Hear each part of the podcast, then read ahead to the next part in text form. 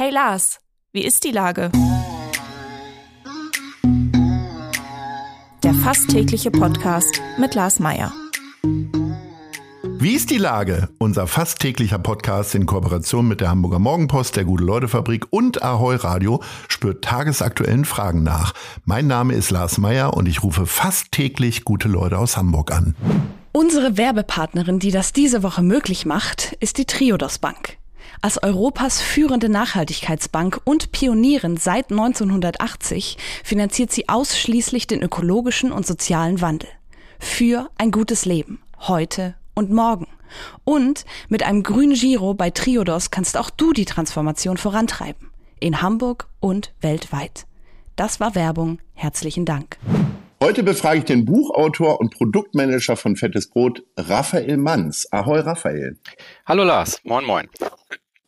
Lieber Raphael, ähm, also du bist in der Musikszene bekannt als Manager von den Broten. Ihr macht das ja insgesamt zu dritt. Die haben sich nur aufgelöst und zack, äh, reden wir gar nicht mehr über die Brote und irgendwelche Rap-Reime, Reime, sondern äh, übers Campen. Äh, was fasziniert dich denn jetzt grundsätzlich erstmal am Campen? Ja, das, das war ein schneller Übergang, hast du gut gemacht. ja, wir kennen uns ja tatsächlich aus dem Brote-Zusammenhang, weil ich da äh, schon lange für, für tätig bin im Label. Und ähm, was mich am Campen interessiert, also es ist so, ähm, dass ähm, mich und meine Familie, meine Frau und meine zwei Kinder, dass, dass eigentlich äh, wir Urlaub zusammen kaum anders kennen als ähm, erst im Zelt und später dann im Bulli. Und ähm, ja, wir lieben das einfach, äh, auf Campingplätzen oder in der freien Natur zu stehen und den Urlaub eigentlich nur draußen zu verbringen. Und ähm, ja, das gefällt uns einfach. Das hat uns sehr viel Spaß gemacht bis jetzt. Jetzt, wo die Kinder älter sind, ähm, mal gucken, wie sich das dann weiterentwickelt, ob sie dann auch noch mitkommen. Aber im Moment war das, ist das Thema Camping immer so ein großes Familiending für uns gewesen. Ist das denn auch schon vor den Kindern so gewesen? Ich, ich kenne sehr viele Pärchen, die das vor allen Dingen der Kinder wegen machen. Ist das bei euch auch so gewesen? Im Grunde ja. Also klar, ich kenne das auch aus der Jugendzeit. Ich war bei den Pfadfindern und äh, meine Frau ist auch mit dem, mit dem Rad und äh, Zelt durch Deutschland und Dänemark geradelt und äh, da hat man natürlich auch schon Campingerfahrung gesammelt, sage ich mal. Aber das ging tatsächlich wirklich erst äh, richtig los, als die Kinder da waren und wir uns überlegt haben, ja, wie, wie verreist man denn jetzt? Ähm, muss man wirklich mit Kindern in, ins Hotel? Macht das noch Spaß? Und ähm, ja, da haben wir es mal mit dem Zelt ausprobiert und das war eigentlich gleich super und hat großen Spaß gemacht. Jetzt hast du oder äh, zusammen mit deiner Frau aus eurem Hobby auch ein Produkt gemacht, sozusagen, ein Bildband. Van it yourself. Ausbautipps für deinen Camper von Bus bis Sprinter. Also deine Frau ist Fotografin, du hast dann mutmaßlich getextet. Ähm, wie kam es denn, äh, wie kamt ihr denn auf die Idee? Ja, genau, ist richtig. Also wir haben zusammen ein Buch gemacht. Meine Frau Ute ist äh, Fotografin. Ich habe tatsächlich getextet und wir haben so ein Bildband ähm, gemacht zum Thema Selbstausbau von Campervans.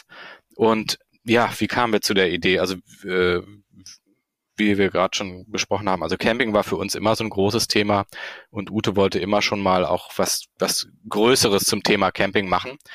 Und ähm, wir haben dann einfach zusammen überlegt, was gerade in der äh, Camping-Szene interessant ist und Spaß macht und sind dann irgendwann bei dem Selbstausbau von Vans gelandet. Also wir haben selber keinen selbst ausgebaut, aber ähm, haben dann gemerkt, dass auch vor allen Dingen in der Corona-Krise ähm, viele Leute zu Hause rumgesessen haben und konnten aber den Baumarkt besuchen und haben irgendwelche Bauprojekte angefangen. Ähm, wir haben zum Beispiel ein Gartenhaus angefangen zu bauen, wir hatten genug Zeit und andere haben ähm, tatsächlich in der Zeit äh, sich selbst Kastenwagen ausgebaut zu Campervans und das hat uns irgendwie fasziniert. Natürlich sind wir dann auf Campingplätzen auch schon den ersten begegnet. Mein Cousin hatte so ein Ding, der hat allerdings ein, äh, nicht einen Kastenwagen ausgebaut, sondern gleich einen riesen Unimog und ähm, das fanden wir extrem spannend und haben uns da mal so langsam rangetastet und ähm, ja, haben dann überlegt, dass das eigentlich ein, ein tolles Buch werden könnte konnten dann auch recht schnell zwei, drei Verlage dafür begeistern und dann ging es im Grunde auch schon los. Sehr schön. Ähm, die Corona-Krise hat ja nicht viel Gutes gehabt, aber ich habe schon den Eindruck, dass sehr viele äh, Naherholungsurlaub ähm, entdeckt haben und damit halt auch Camping. Jetzt nicht so nah, dass man es im eigenen Garten macht, aber ich habe auch letztes Jahr äh, mal mit einer Campingplatzbetreiberin Annalena Jentsch gesprochen, äh, die äh, im Grunde äh, schon das ganze Jahr über ausgebucht war. Und ich glaube, so ist die Situation auf vielen anderen Campingplätzen. Ähm, ist das, ist das so ein Modetrend, auf den ihr jetzt so aufgesprungen seid? Ja, wie gesagt, für uns war es weniger ein, ein, Trend als auch immer schon Thema, aber ganz sicher. Also wie gesagt, das das hat sich so ergeben in dieser Corona-Krise, wo wir das auch äh, mitgekriegt haben. Es war ja natürlich auch so, dass in der Zeit es gar nicht möglich war, in Hotels zu urlauben und dass dann Campingplätze als erstes wieder öffnen durften. Dadurch hat sich das alles so ein bisschen gesteigert. Ne? Und jeder hat sein, hat im Campingwagen sein eigenes Hotel mit sich äh, und muss sich keine Sorgen, musste sich keine Sorgen um Infektionen machen oder sowas. Das war einfach auch praktisch, sage ich mal, und hat sich dann äh, irgendwie so von alleine hochgehypt. Und ähm, ja, wie der Selbstausbau war dann auch noch so ein Thema. Das sah man dann in Social Media natürlich sehr viel, dass viele äh, ihre tollen, selbst ausgebauten Vans dann hergezeigt haben. Und ähm, ja, wie gesagt, wir fanden das auch sehr, sehr spannend und interessant, was da alles möglich ist und was die Leute alles machen und entdecken. Und ähm, fanden das einfach interessant, mit den Menschen dann zu reden, die das schon mal gemacht haben und uns das mal näher anzuschauen. Daraus Ihr habt äh, 15 verschiedene Camper porträtiert äh, die ihre ähm, Wägen ausgebaut haben. Ich bin ja großer Fan unter anderem vom Hurricane Festival und habe da äh, das große Glück, immer wieder beim äh, VIP-Campen äh, äh, sein zu dürfen, weil oh, ich es gar nicht aushalten würde. In den, in den, in den 10.000 Zelten wüsste ich gar nicht, wo ich reingehen soll. Äh, und da habe ich immer den Eindruck, das ist auch so ein bisschen so ein Marktplatz der Eitelkeiten von Leuten, die ihre Camper umgebaut haben. Da sehe ich ja wirklich immer ganz fantastische ehemalige Feuerwehrwegen werden gerne genommen, Militärfahrzeuge und so weiter. Wie habt ihr die denn gefunden? Hat dir da deine Nähe zur Musikbranche tatsächlich geholfen? Nö, gar nicht. Also auf Hurricane oder so bin ich gar nicht drauf gekommen. Wir haben tatsächlich nur übers Internet recherchiert und geguckt. Ist, äh, wie du schon sagst, ähm, viele sind dann äh, mögen das gerne herzeigen über Instagram oder sowas. Es gibt viele Foren in dem Bereich natürlich auch, wo sich ähm, die Selbstausbauer vorstellen und ihre Wagen zeigen. Ähm, ist natürlich so, wir haben dann auch gemerkt, dass es halt wenig äh, Bücher zu dem Thema ähm, gibt oder ich sage mal gab. Das hat sich natürlich jetzt auch ein bisschen, ähm, äh, stellt sich etwas anders dar, da kam jetzt etlich noch dazu. Und ähm, deshalb ist das Internet halt ähm, so wichtig für die Selbstausbauer-Szene, weil sie sich da halt austauschen können, zeigen können, was ist machbar. Es gibt ja auch kein äh, irgendwie Rezept, wie man es jetzt machen muss oder äh, was geht und was nicht. Es muss sich jeder für sein Auto und für seine Bedürfnisse irgendwie selbst was zusammensuchen, sage ich mal. Und da ist das Internet natürlich ideal für. Und da haben wir dann recherchiert, geguckt, in Foren die Leute einfach angesprochen und ähm, ja, die meisten haben dann auch mitgemacht. Und dann haben wir die besucht, interviewt, Fotos gemacht und so ist das dann entstanden. Nach oben hin gibt's wahrscheinlich keine Grenze, wie viel man ausgeben kann. Äh, was würdest du denn sagen, wenn ich mir jetzt einen ganz normalen Bulli hole? Also den habe ich dann schon äh, für einen einigermaßen vernünftigen Ausbau, um schlafen zu können und ein paar Tage darin auch zuzubringen. Was muss ich denn wohl ausgeben? Gute Frage. Also es kommt, kommt äh, natürlich komplett drauf an, was man will. Ne? Will man Strom mit einbauen? Möchte man äh, richtig äh, Wasser einbauen oder sogar eine Dusche?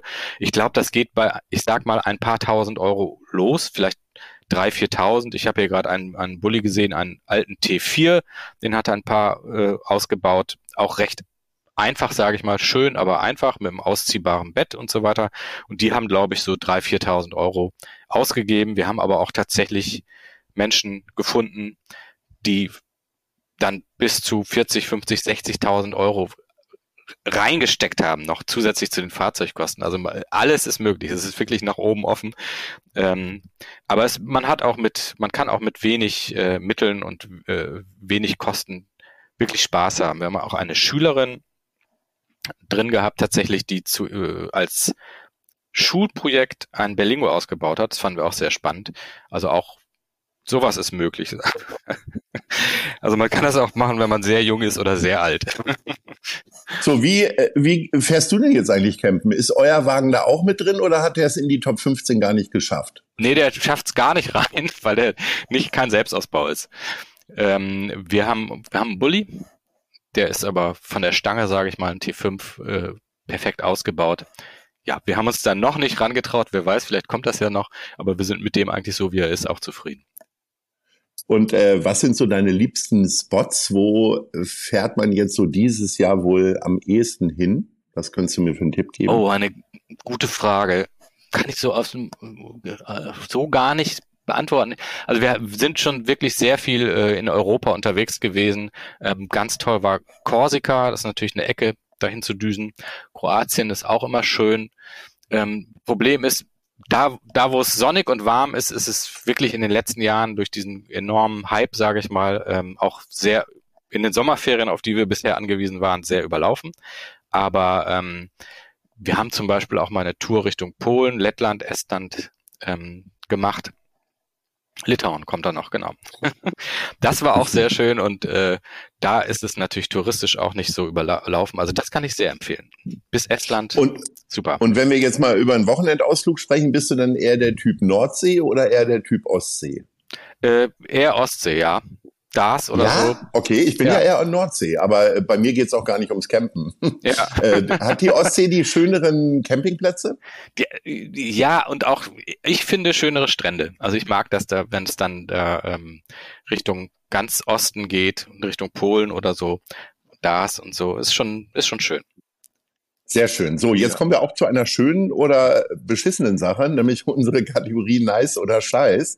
Was läuft aktuell gut oder schlecht in der Stadt und wer ist dafür verantwortlich? Also, wofür hast du dich entschieden? Nice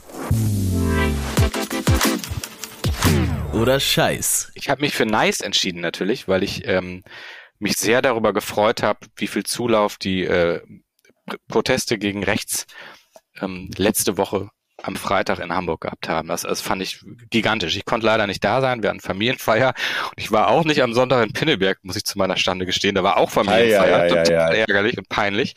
Aber ähm, das, das zu sehen und diese Schlagzeile nachher zu sehen, äh, dass das sogar abgebrochen werden musste, die Veranstaltung, weil so viel Zulauf war. Also Daumen hoch für alle Hamburger, die, äh, die, die dabei waren, das unterstützt haben und äh, gegen rechts aufstehen. Also fand ich ganz, finde ich ganz toll. Und äh, dass da so Verlass auf Hamburg ist, ist natürlich großartig.